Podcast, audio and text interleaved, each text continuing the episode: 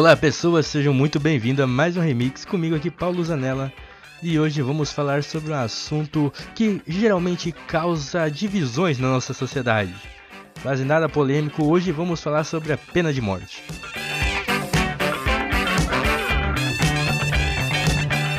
Eu vou contar uma historinha para vocês.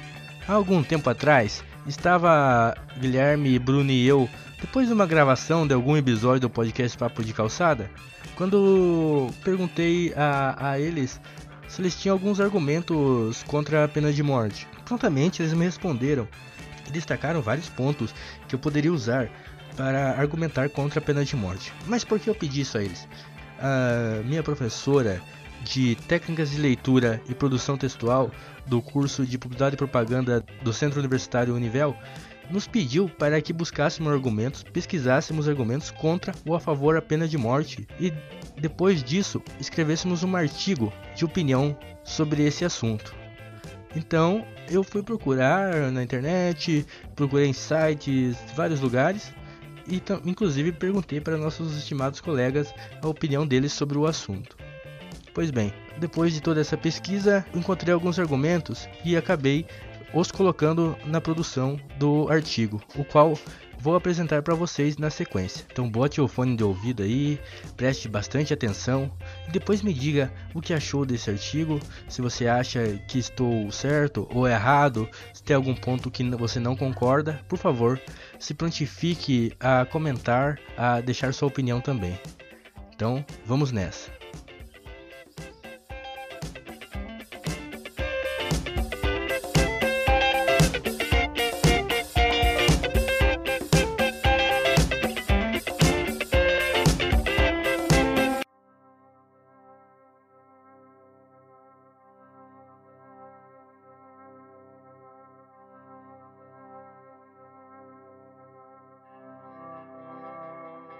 Humanos sempre tiveram um fascínio pela morte.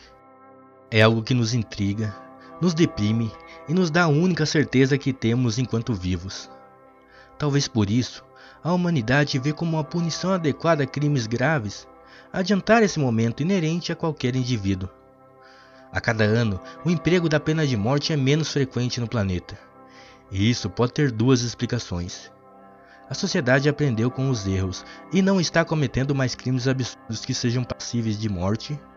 Ou os países e estados estão percebendo que esse tipo de punição é primitivo e não tem efetividade enquanto instrumento de justiça. A segunda opção parece ser a mais correta, até porque a pena de morte não pode ser revista e nem reparada caso ocorram erros no processo legal. No Brasil, em que não há pena de morte, só no estado do Rio de Janeiro, no ano de 2013, 772 pessoas foram presas, supostamente em flagrante, para depois serem absolvidas. O levantamento foi realizado pelo Instituto Sou da Paz em parceria com o Centro de Estudos de Segurança e Cidadania da Universidade Cândido Mendes.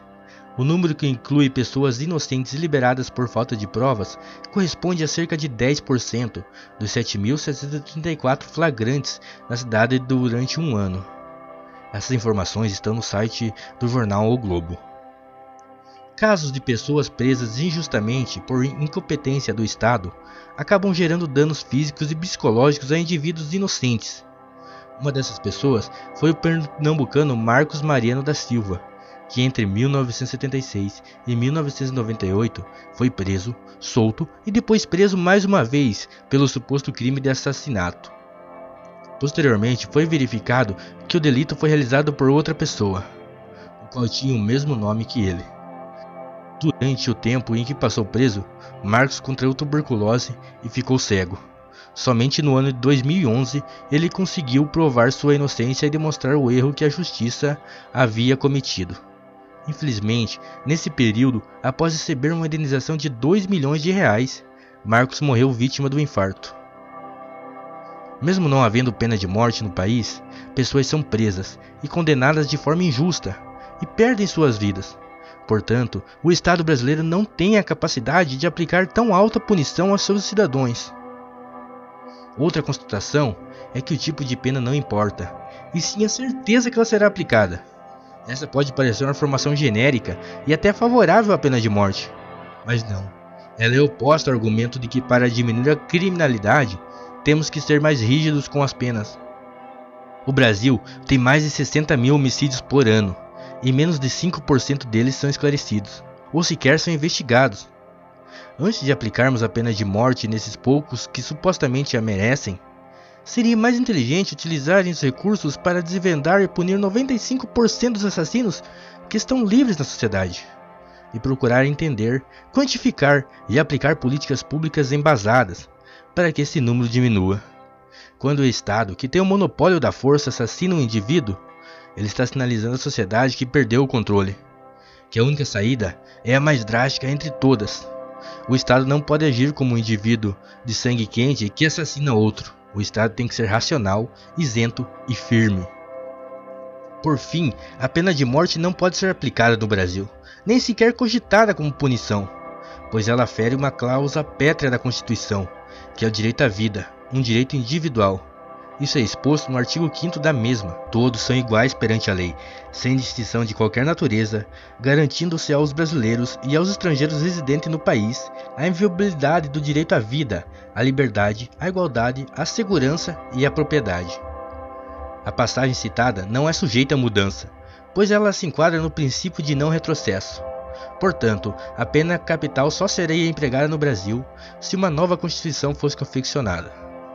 O Brasil tem muito que se desenvolver como país, é verdade, e não vai ser empregando leis primitivas que alcançará tal patamar.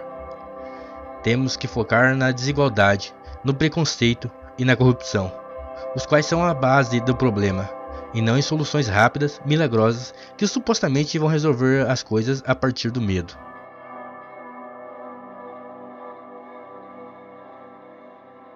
Pois bem, pessoas, essa é a minha opinião sobre a pena de morte.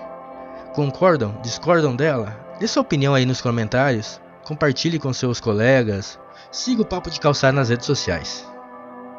Muito obrigado e até a próxima.